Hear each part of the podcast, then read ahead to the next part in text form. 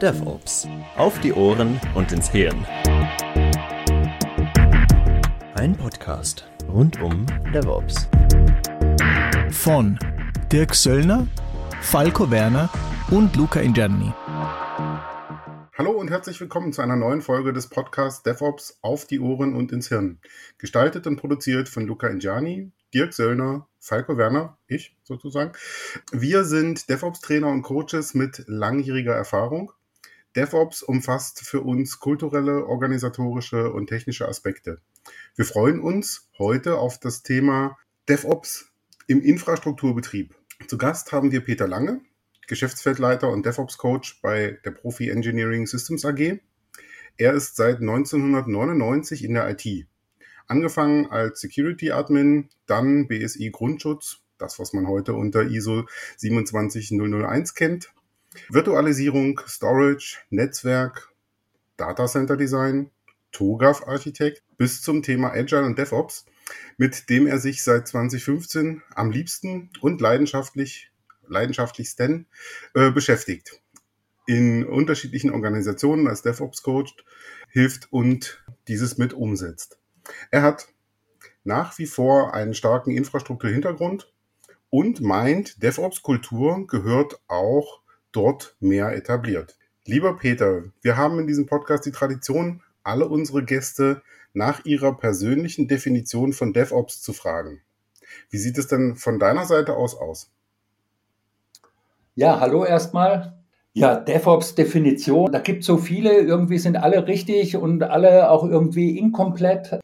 Ich bin dazu übergegangen, mehr darüber zu beschreiben, was DevOps eigentlich tut. Und meiner Meinung nach verbessert DevOps die Produktion von IT-Produkten und IT-Services in Bezug auf die Durchlaufzeit, die Qualität und ganz wichtig, den Betriebsaufwand mit dem Ziel, die Bedarfe der Kunden optimal zu erfüllen. Also so eine ganz klassische Wertperspektive eigentlich, ganz wunderbar. Genau, also willkommen auch von mir, Peter. Schön, dass du da bist. Möchtest du denn noch was hinzufügen zu dieser Vorstellung, die wir, die wir dir gerade haben zuteil werden lassen? Oder ist alles richtig gesagt? Alles Gesagte ist richtig. Vielleicht findet sich im, im Rahmen des Gesprächs noch Dinge, die wir hinzufügen können. Für den Moment, glaube ich, passt so. Wunderbar. So, ich bin neugierig. Du sagst, dass die Infrastrukturteams oft irgendwie so am Ende der Nahrungskette stehen und man weiß ja, den letzten beißen die Hunde, die, sagen wir mal, einfach sehr weit weg sind vom Business, sehr weit weg von den Entwicklern womöglich. Sag mal, muss das so sein, Peter? Ist leider Gottes so. Es sollte meiner Meinung nach nicht so sein. Daraus ergeben sich natürlich Konsequenzen, Probleme, die es nicht gäbe, wenn sie ein bisschen näher dran wären. Sag mal, oft entstehen ja Projekte im Fachbereich oder durch Bedarfe von Kunden, interne, externe. Diese Ideen werden dann gerne auch in Software gegossen, umgesetzt. Die Entwickler sprechen vielleicht noch mit dem Anwendungsbetrieb und der Infrastrukturbetrieb bekommt dann ganz spät etwas mit. Ja, vielleicht ist er ganz am Anfang mal irgendwo in der Planung mit drin. Ja, und dann bekommt das über die sprichwörtliche Wall of Confusion geworfen, ja, gerade so wie auch Anwendungsbetrieb.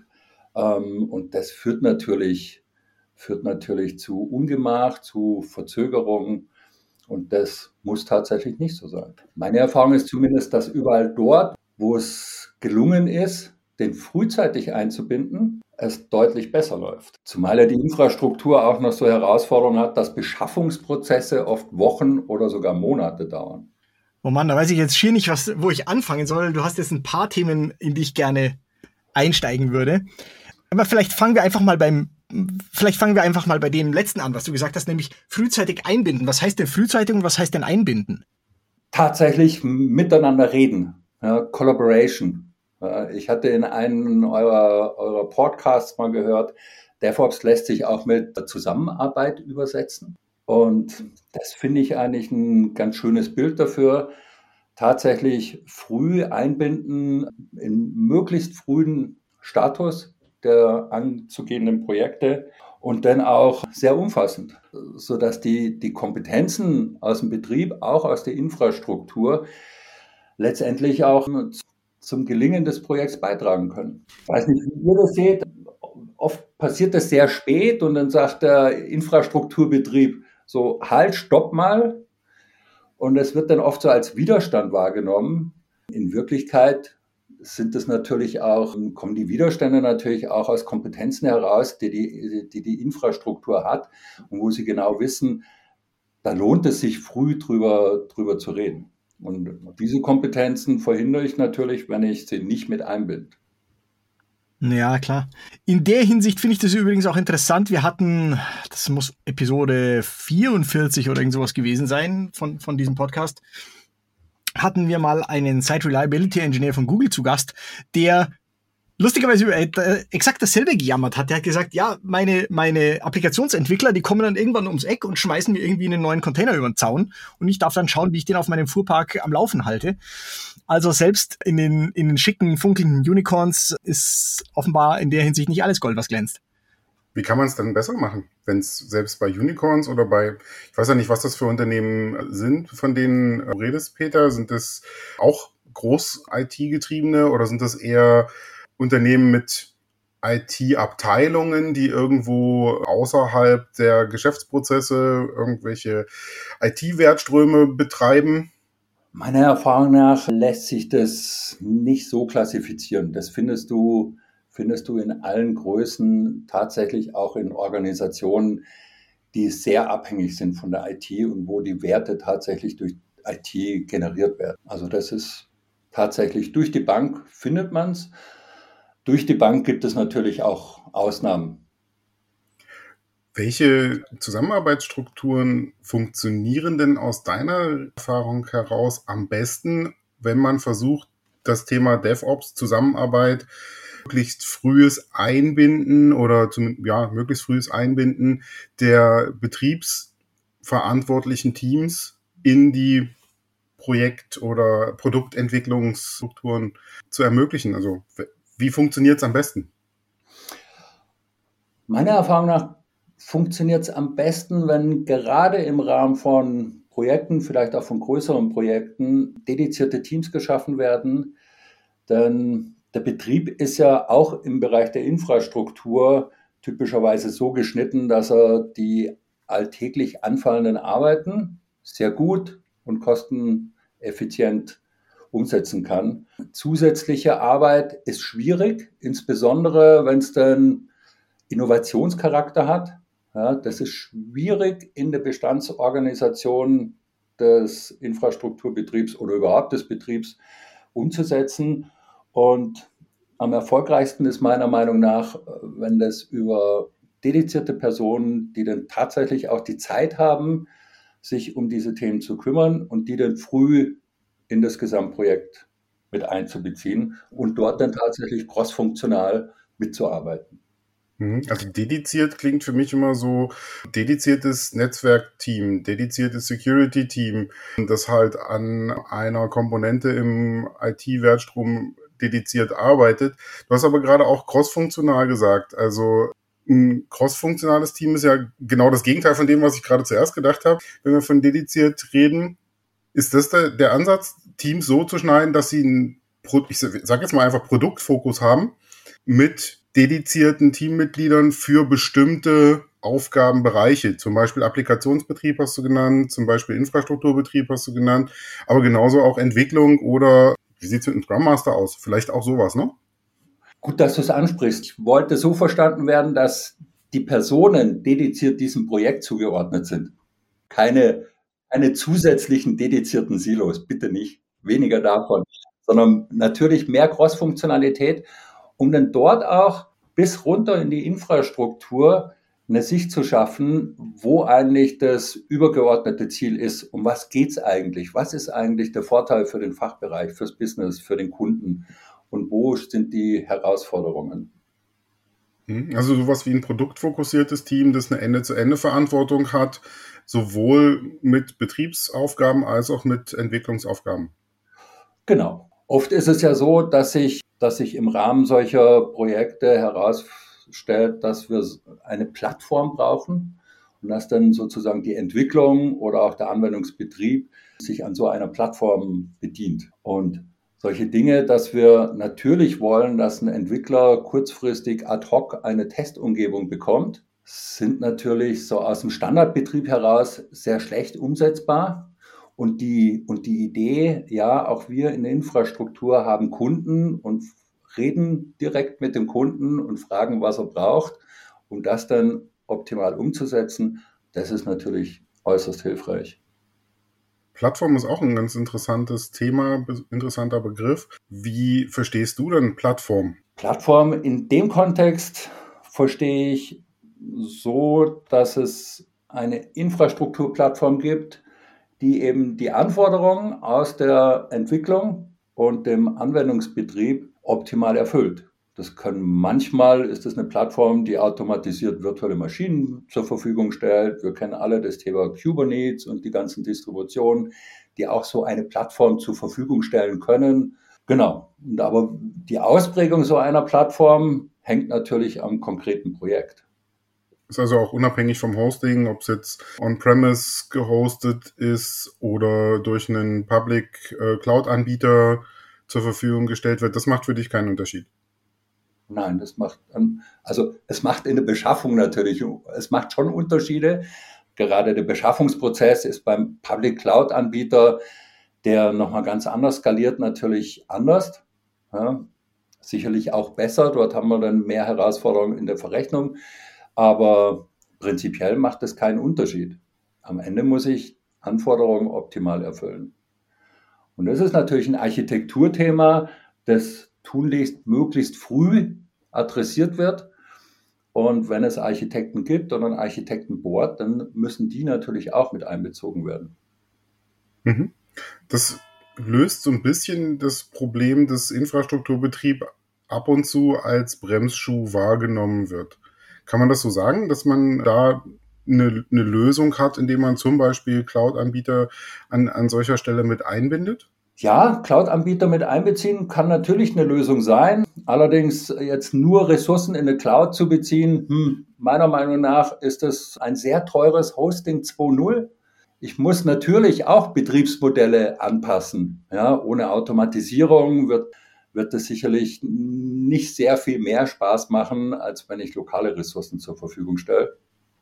Wie sieht es im Infrastrukturbetrieb dann aus? Hat solche Anbieter Technologie, Cloud und ähnliches auch einen Einfluss auf das Mindset, auf die Kultur in solchen, ich nenne es erstmal Abteilungen? Ja, es, es über kurz oder lang hat es natürlich Einfluss, zumindest wenn es erfolgreich sein soll, meiner Meinung nach. Das ist ähnlich wie eine Containerplattform. Die agiert oft als so ein Kristallationspunkt, als so ein, es wirkt oft als Katalysator, um dann eben Arbeit zu verändern, die Zusammenarbeit zu verändern. Es wird sehr schnell klar, dass mit alten Betriebsmodellen und der alten Art der Zusammenarbeit eben die Mehrwerte, die man sich erhofft, gar nicht zu heben sind. Insofern hat es natürlich Einfluss. Das heißt, es verändert durch andere Beschaffungsprozesse auch die Unternehmenskommunikation, die Kultur, die, das Verständnis der Arbeit. Also an sich etwas, wo man nicht auf eine neue Generation an Mitarbeitern hoffen muss, die andere, vielleicht weniger historisch bedingte Einflüsse mitbringen, sondern kann das auch in einem laufenden Unternehmen mit bestehenden Mitarbeitern forcieren. Gibt es außer Beschaffungsprozesse auch andere Mittel, die eine Kultur beeinflussen? Das ist witzig, dass du es ansprichst, Falco. Mir wurde das tatsächlich so eins zu eins gesagt. Ja, Herr Lange, das ist ja alles gut und schön, was Sie uns hier vorschlagen, aber mit unserer Mannschaft geht das nicht. Da müssen wir warten auf eine andere Generation. Das ist natürlich schon auch ein Stück weit eine Bankrotterklärung meiner Meinung nach. Kultur ja, ein wichtiges Thema in DevOps. Es gibt ja keine Nichtkultur. Ich habe noch nie eine Organisation erlebt, in der es keine Kultur gibt. Eine gibt's, irgendeine gibt es immer und die ist ja irgendwie, ist ja, ist ja gewachsen. Ich halte es für sehr wichtig, dieses große, total schwammige Thema Kultur mal mh, hm, zu konkretisieren. Und ich bin Fan davon, es auch erstmal stark zu reduzieren und zu sagen, okay, lass uns mal dafür sorgen, dass wir eine gemeinsame Sprache entwickeln. dass wir gemeinsame Regeln haben und dass wir uns um die Arbeitsbeziehung kümmern. Daraus lässt sich dann tatsächlich auch Kultur schaffen. Also ich weiß nicht, wie es euch geht. Ich hatte schon sehr oft das Erlebnis, dass ich gerade am Anfang der Kunde meinte, ja, wir machen einen Workshop mit den Entwicklern und einen Tag später machen wir einen mit, der, mit dem Betrieb. Und dann kommt man mit, mit so wirren Ideen wie, nee, wir machen das gemeinsam, wir setzen die an einen Tisch. Und im Nachgang ist dann das Feedback, wow, dass wir mal miteinander reden konnten und, und wir uns gegenseitig erklärt haben, was wir eigentlich meinen. Das war so hilfreich. Also gerade die, gerade die Sprache, ja, also meine Freunde, die nicht in der IT sind, die glauben ja, IT ist eins. So. Und ja, vielleicht ist es ein eigener Planet, aber auf dem gibt es doch sehr unterschiedliche Kontinente mit unterschiedlichen Sprachen. Ja, also das zusammenzubekommen, dann tatsächlich die gemeinsamen Regeln, der Fokus auf das übergeordnete Ziel, das sind Dinge, ja, die sind einfach so wirksam, dass ich es gar nicht stärker betonen kann. Mhm. Also für dich sind Sprache, Regeln und sind es Prozesse als drittes Zusammenarbeit, Arbeitsweisen, die, die Kernelemente, die eine Kultur ausmachen? Zumindest ist es ein ausgezeichneter Anfang, das Thema Kultur konkret anzugehen. Ja, konkret zu, zu schauen, wo, wo haben wir denn eine gemeinsame Sprache, wo haben wir keine gemeinsame Sprache das ist übrigens auch etwas, wo gerade am Anfang, wenn wir über Architektur reden, die Architekten sicherlich einen, einen guten Beitrag leisten können. Denn die Architektur, gerade mit ihrem übergeordneten und ganzheitlichen Blick im Idealfall, natürlich für diese gemeinsame Sprache mitsorgen kann. Mhm. Wie, wie stelle ich mir das am ehesten vor? Der eine sagt Server, der andere sagt Server, ist die gleiche Sprache, aber der eine redet äh, trotzdem von was ganz anderem? Ja, das ist doch, das ist doch genau schon so ein Punkt, oder? Der eine denkt, wenn man Server redet, denkt er an Apache und der andere denkt an Blech im Keller. Na klar. Also ein, einfaches Beispiel, was ich immer wieder erlebe, wenn der Entwickler von einem Deployment spricht, dann meint dann Maven einen Punkt und jemand aus dem Betrieb sagt, äh, Moment mal, wenn Software irgendwo auf der Platte liegt, dann ist es nicht deployed. Software muss sich im Kreis rumdrehen und Strom verbrauchen, dann ist es deployed. Und der Fachbereich sagt, deployed ist das, wenn, wenn tatsächlich jemand darauf zugreifen kann und einen Mehrwert hat. Wie, wie kriegt man diese drei Sichten für ein Deployment äh, übereinander? Ja, indem man es einfach anspricht, zusammenbekommt und dann halt auch in der großen Runde mal fragt, so, was ist denn das Ergebnis von einem Deployment-Entwickler? Und dann erklärt er das und dann landen sich andere halt an die Stirn und sagen, ja, Moment mal, und darüber findet man dann ein, eine gemeinsame Sprache oder zumindest ein Verständnis dafür, dass das woanders, dass der gleiche Begriff woanders was anderes bedeutet. Im Idealfall kann man ja daraus dann auch ein Glossar bauen, damit das für alle nachvollziehbar ist. Ja, schönes Werkzeug auf jeden Fall für, für solche Zwecke. Aber wenn das, wenn das so einfach und so wirkungsvoll ist, wird das dann nicht eigentlich überall gemacht? Den Eindruck habe ich nicht, dass es überall gemacht wird. Es zumindest dort, wo, wo ich gebeten werde, mitzuarbeiten, gibt es natürlich schon Hindernisse. Ja, und eins der größten Hindernisse, die ich sehe, sind halt, sind vor allen Dingen diese hohen Betriebsaufwände, unter denen die Betriebsmannschaften stöhnen und die ihnen oft auch gar nicht die Zeit geben, Dinge, Arbeit grundsätzlich zu verbessern. Das ist tatsächlich einer der großen Punkte. Und an der Stelle vielleicht auch mal ein, ein Buchtipp. The Other Side of Innovation, Solving the Execution Challenge von Govindarayan und Trimble, finde ich an der Stelle sehr lesenswert. Die erklären, warum aus einer Bestandsorganisation heraus solche Dinge, die reden tatsächlich von größeren Innovationen, aber ich halte auch so DevOps-Projekte für ausreichend innovativen Charakter. Und das aus der Bestandsorganisation nur schlecht heraus umsetzbar ist. Ja, das ist auch interessant. Da muss ich nochmals an, an diese Folge denken, die wir gemacht haben mit diesem Google SAE. Der hat gesagt, wenn Sie mehr als 50 Prozent manuelle Arbeit haben, im, im Wochenmittel, dann befinden sie sich per Definition im Notfallbetrieb. Wow. Er sagt, mindestens 50 Prozent seiner Aufwände sollen in tatsächliche Weiterentwicklung gehen, in Automation, in Innovation und so weiter und so weiter. Wenn, wenn er diese 50 Prozent nicht mehr halten kann, dann per Definition sind sie im Notbetrieb und dann greifen andere Regeln. Dann werden zum Beispiel Lasten anders verteilt und sowas. Das finde ich einen spannenden Ansatz und ähm, ja, ähm, ist, ist, ist bestimmt, bestimmt hilfreich. Ähm, schön, dass Google dort eine Lösung gefunden hat. Ob das so eins zu eins umsetzbar ist auf den klassischen Mittelständler, weiß ich nicht. Google hat halt auch viel Geld, um es gegen so ein Problem zu schmeißen, ne? Genau. Tatsächlich viel Geld und sicherlich auch äh, viel Personal, die, die in der Lage ist, das anzugehen. Aber, aber diese 50 Prozent als Zielmarke, das ist finde ich sehr spannend und äh, lohnenswert sich anzuschauen. Und selbst wenn es dann nur 30 Prozent sind, wäre ja sicherlich auch schon ein, ein Schritt in die richtige Richtung. Mhm. Ja, irgendwo muss man anfangen. wenn Google es bis jetzt bei 50 Prozent hat, weiß man ja nicht, ob es dabei auch bleibt, aber es ist zumindest ein, ein gutes Maß, um zumindest solche Themen wie Regeln, was du ja auch vorhin angesprochen hast, dass für dich zu Kultur auch Regeln gehören, äh, mal sichtbar zu machen, auch Transparenz zu schaffen und äh, dann zu sagen, okay, wir haben gerade offiziell mehr als 50 Prozent manuellen Aufwand. Folge, wir haben Notfallsituationen. Folge, wir gehen anders mit unserer Arbeitszeit um. Mhm. Das ist natürlich ähm, interessante Regel. Gibt es dann andere Regeln, die, die euch gerade einfallen, die Unternehmen in dem Umfeld definieren? Ich meine, so klassisch recht weit verbreitet ist ein Thema wie, wir arbeiten nach agilen ähm, Frameworks als ähm, Zusammenarbeitsmodell. Wäre eine Form von Regel. Eine andere habt ihr schon genannt. Fällt euch noch was ein? Ähm, also mir fällt vor allen Dingen ein, die Veränderung von bestehenden Regeln.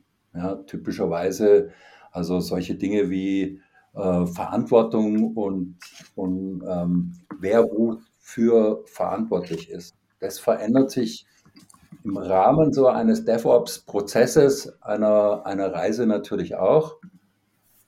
Und da muss natürlich drauf geschaut werden. Wenn ich Möglichkeiten schaffe, ad hoc, vielleicht sogar als Self-Service, Ressourcen zu requestieren, wer ist denn eigentlich noch verantwortlich für das Ressourcenmanagement? Kann ich das dann immer noch in der Infrastruktur verorten? Haben die dann noch die Möglichkeiten?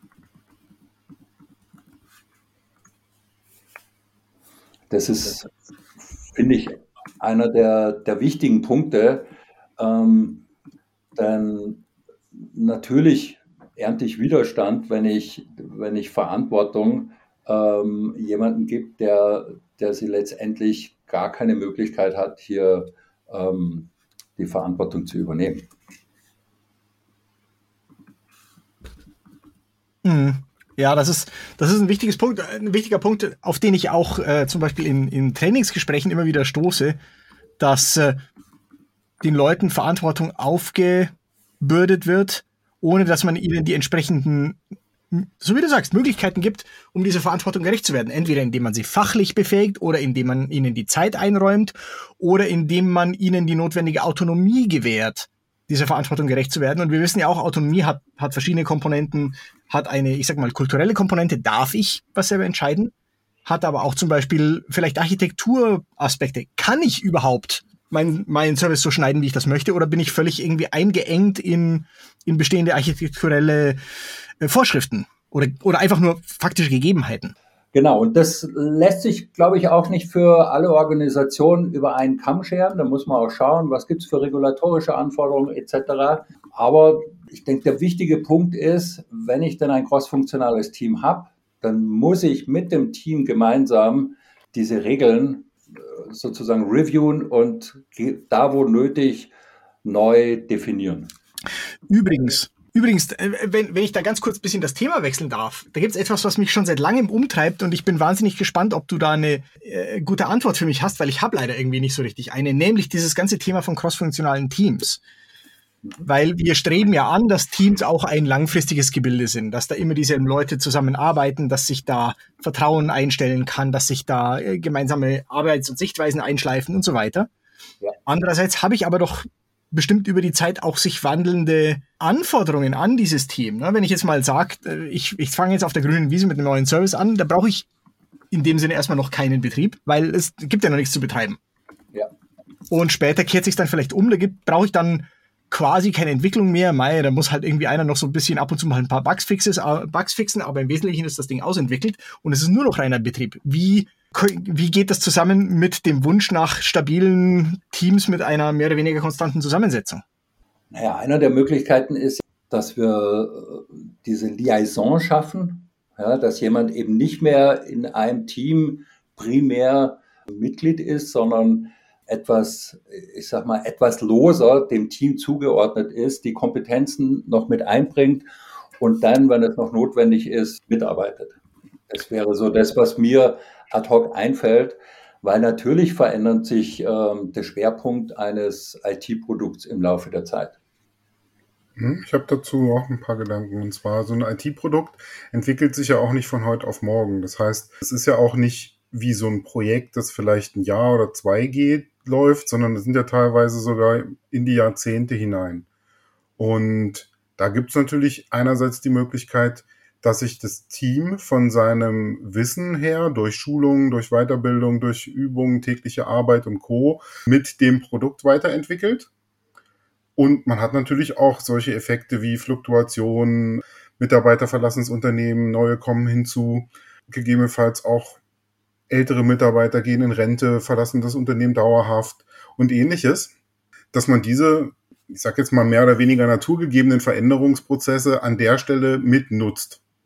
Einerseits durch Schulung, Weiterbildung, andererseits durch Fluktuation und dann natürlich auch solche Effekte dann zu sagen, okay, man schaut vielleicht auch mal, wie die Teams, die man im Unternehmen hat, zusammenarbeiten, macht vielleicht sowas wie eine Analyse in Richtung Team-Topologien, schaut, vielleicht auch, ob man bewusst solche Zusammenarbeitsmodelle zwischen Teams entsprechend anpasst, um bestimmte Ziele, denkt da so ein bisschen an Architekturziele vielleicht auch, äh, abzubilden und eine Cross-Funktionalität herzustellen, dass man vielleicht ein klassisches Entwicklungsteam, ein klassisches Betriebsteam, die dann recht groß sind, zusammenbringt und vielleicht anders schneidet, dass dann daraus sowas wie ein Plattform und ein Business oder produktfokussiertes, endkundenfokussiertes Team wird. Interne Kunden, externe Kundenschichten.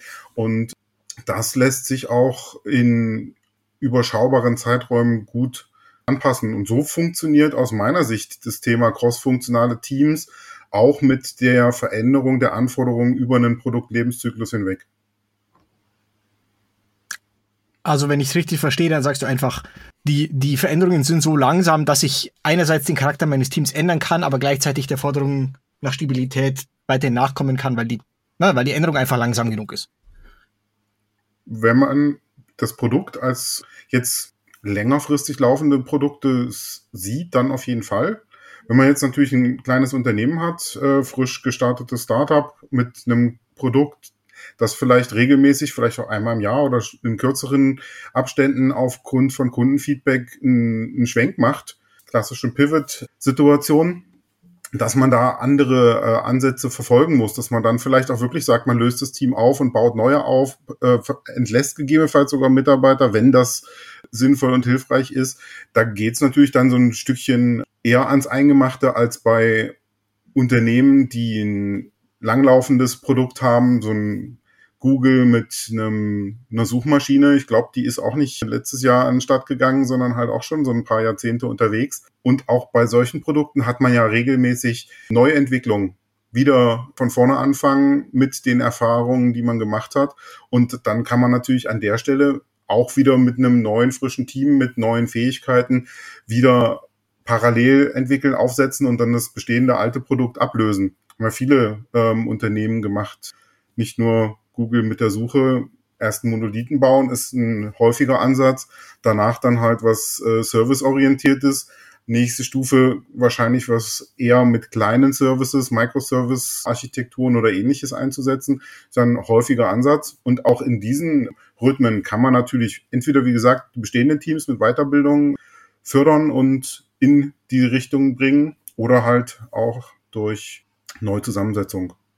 Ja, kann ich nur unterstreichen. In, aus meiner Erfahrung heraus gibt es natürlich immer wieder Punkte, an denen man sich das Team anschauen muss. Das Team und die Teamzusammenstellung ist ja am Ende auch, hm, ich will nicht sagen ein Tool, aber hat schon diesen Charakter. Ja, und wenn ich merke, dass ein Team, dass sich der Kontext geändert hat oder das Produkt oder die Anforderungen geändert haben und ich ein Team anpassen muss, dann sollte ich es natürlich tun. Das ist ein ganz, ganz wichtiger Aspekt. Und da kann man, glaube ich, nicht generell sagen, mach es immer in diese Richtung. Das ist tatsächlich kontextabhängig. Genau, da kann man natürlich, wie du vorhin gesagt hast, mit Teilzeitmitarbeitern, die vielleicht in dem Team nur zeitweise mit unterstützen oder äh, anderen Maßnahmen genauso arbeiten wie halt die disruptiveren Themen wie komplette neue Teams aufsetzen.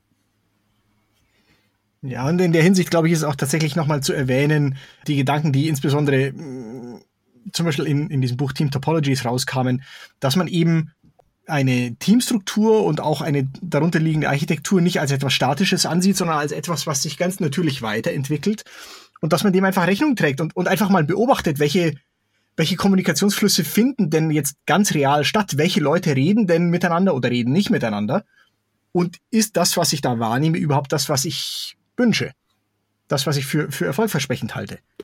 Wie ist das denn dann eigentlich? Da, da bin ich neugierig. Wenn ich, wenn jetzt zum Beispiel ein Peter in ein, in ein, ich sage es mal, klassisches Unternehmen geht, die haben irgendwie eine eingespielte IT-Betriebsmannschaft und jetzt kommt irgendwie eine Geschäftsleitung und sagt, hier, da ist der Peter und ihr bringt euch jetzt DevOps bei und alles, alles wird neu und besser. Was, läuft das so? Nee, typischerweise läuft es nicht ganz so. Das Thema alles wird, wird neu und besser. Ja, das muss man dann schon noch mal ein Stück tiefer legen. Was natürlich enorm wichtig ist, gerade wenn ich von ganz unterschiedlichen Menschen in unterschiedlichen Bereichen, wenn ich will, dass die zusammen etwas erreichen, dann ist es meiner Meinung nach super, super wichtig, dass ich den gemeinsamen Sinnstifter finde. Ja, also das ist dann vielleicht sogar der CIO oder ein Abteilungsleiter, wo mehrere Teams drunter sind. Und er auch eine klare Vision vermittelt. Er klar sagt, warum brauchen wir das eigentlich? damit erstmal ein Bewusstsein da ist, wozu soll denn diese Veränderung führen, um dann die Menschen mitzunehmen, dass sie selber auch den Wunsch verspüren für diese Veränderung, auch merken, was ist da für mich mit drin. Und dann fangen wir an, Wissen zu vermitteln und äh, Dinge zu verändern. Also das ist der typische Weg.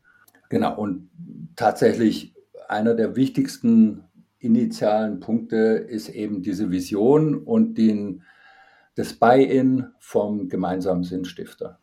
Denn so, ein, so eine Veränderung, so groß wie sie denn auch sein mag, ist natürlich auch mit viel Unsicherheit behaftet.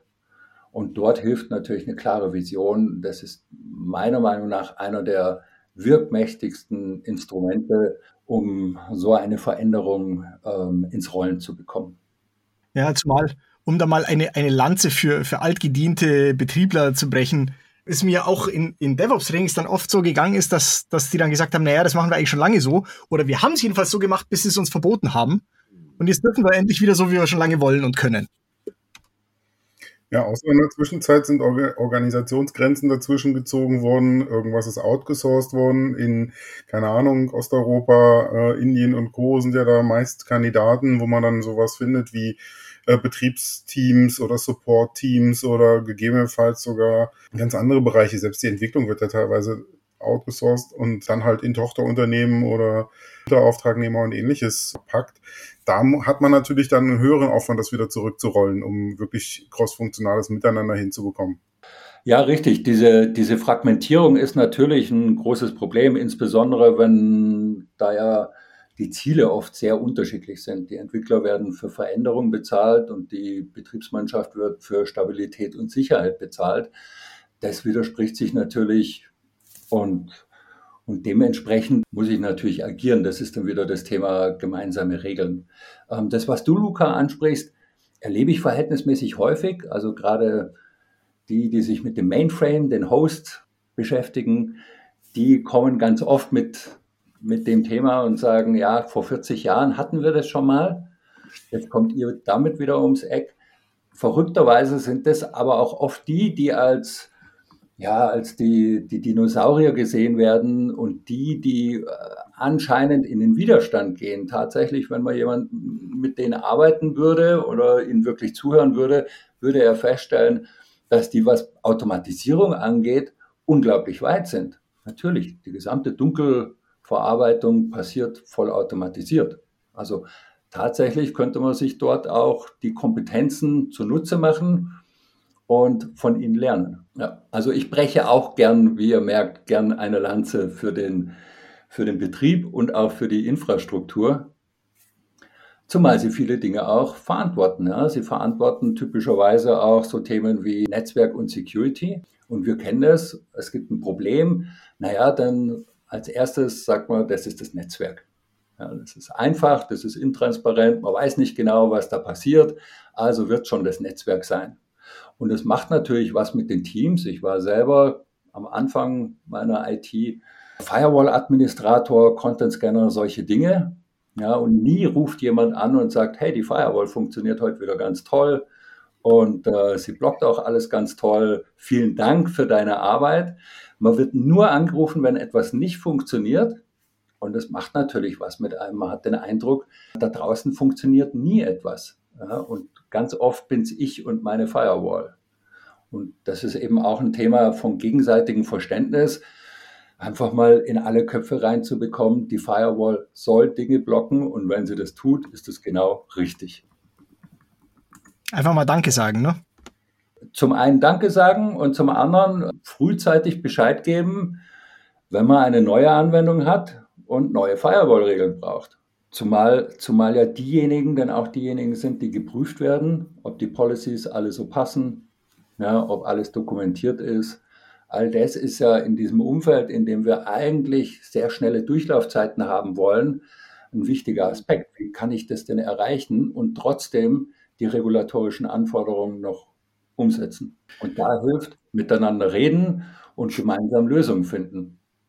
Ja, genau. Zum Beispiel, zum Beispiel auch nicht den armen Betrieb dann erstens mal immer die Rolle des, des Kontrolleurs äh, aufs Auge drücken und auch die, die Rolle des irgendwie undankbaren Neinsagers, mhm sondern das vielleicht einfach schon weiter nach links schieben und sagen, das gehört in unsere Definition of Done mit rein.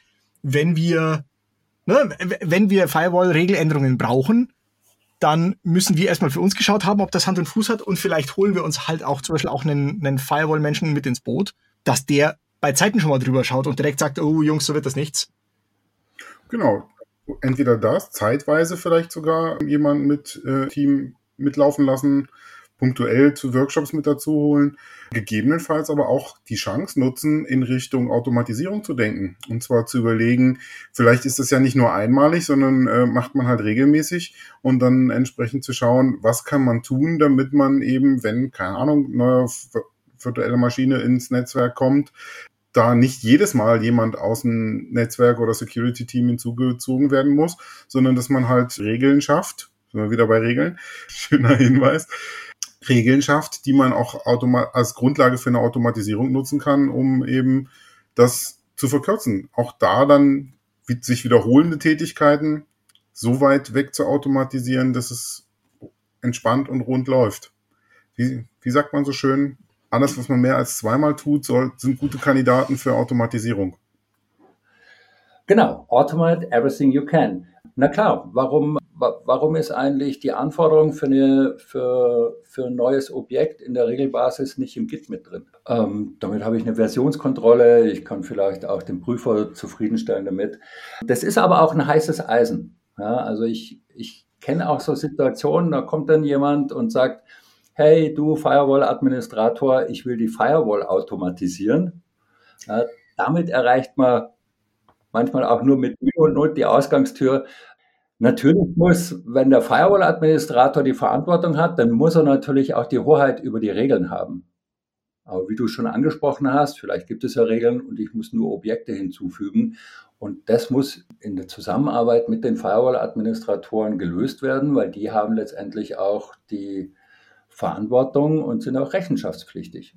tatsächlich ist meine Erfahrung, wenn man mit aufeinander zugeht, wenn man miteinander redet, dann gibt es typischerweise Lösungen, sodass wir dann nicht in einer Situation sind, dass man hm, ein Deployment von Wochen auf Minuten herunterbekommen hat und dann braucht man halt nochmal eine Woche für eine Firewall-Regel. Und bloß um das nochmal zu sagen, bloß weil jemand die Hoheit hat, heißt das ja nicht, dass er erst am Schluss draufschauen darf. Ne? Oder bloß weil jemand die Verantwortung hat, sondern wäre es nicht toll, wenn man ihn direkt von vornherein einladen würde, so wie es der Falco vorhin schon gesagt hat, dass, äh, wenn das Ding fertig ist, alle schon wissen, das wird auch funktionieren. Genau so ist es. Also ein, anderes gutes Beispiel im Security-Kontext ist das Thema Betriebssystem-Hardening. Ja, wie schaffe ich eigentlich ein Hardening und wie schaffe ich auch notwendige für Applikationen notwendige Ausnahmen eines Hardenings zu automatisieren und auch in Reports zu gießen, um, um, äh, um den Prüfer zufriedenzustellen. Auch das ist tatsächlich machbar mm, und bedarf halt der Zusammenarbeit der unterschiedlichen Spezialisten. Das sind doch einige DevSecOps-Themen, die wir jetzt gerade so am Wickel haben. Finde ich gut, dass das Thema auch bei uns im Podcast äh, Fokus mitbekommt, weil ist ja ein recht verbreiteter Punkt, den man an vielen Stellen wiederfindet, sei es im Scaled Agile Framework, dass da Security auch einen ähm, höheren Wert bekommt und mit im Fokus steht oder an vielen anderen Stellen genauso. Wenn man das in, in, in Miteinander, in eine Zusammenarbeit mit unterbringen kann, umso besser. Also für, für mich war das nie verstehbar, warum das Thema Security, manche sagen ja DevSecOps und BusDevSecOps, warum das extra betont werden muss. Ähm, ich mein, mal ganz ehrlich, heutzutage das Thema Security nicht mit zu fokussieren, ist absolut sträflich. Und egal wie eine IT-Produktion läuft, ob super klassisch oder, oder mit DevOps-Methoden, Security muss ein ganz starker Fokus sein und mit berücksichtigt werden, vollumfänglich äh, umgesetzt werden. Das steht doch außer Frage. Was es an spannenden Dingen mit Peter zu bereden gibt, dass er sich großzügigerweise bereit erklärt hat, mit uns noch eine zweite, einen zweiten Teil aufzunehmen. Insofern betrachtet das mal als die erste Folge eines zweiteiligen Gesprächs mit Peter Lange. Wir haben ja vorhin gesagt, alles, was man öfter als zweimal macht, sollte man wegautomatisieren, aber wir belassen es bei zweimal. Insofern ist es, glaube ich, okay, wenn wir, wenn wir uns äh, unterhalten. Insofern, Peter, bis hierhin ganz vielen Dank für die interessanten Sachen, die du uns erzählt hast und über die wir gesprochen haben. Und ich freue mich schon auf den zweiten Teil. Genau. Bis dann. Ciao. Na dann. Bis zum nächsten Mal. Auch von meiner Seite herzlichen Dank für die Einladung. Hat mich gefreut. Ich freue mich auch auf den nächsten Teil.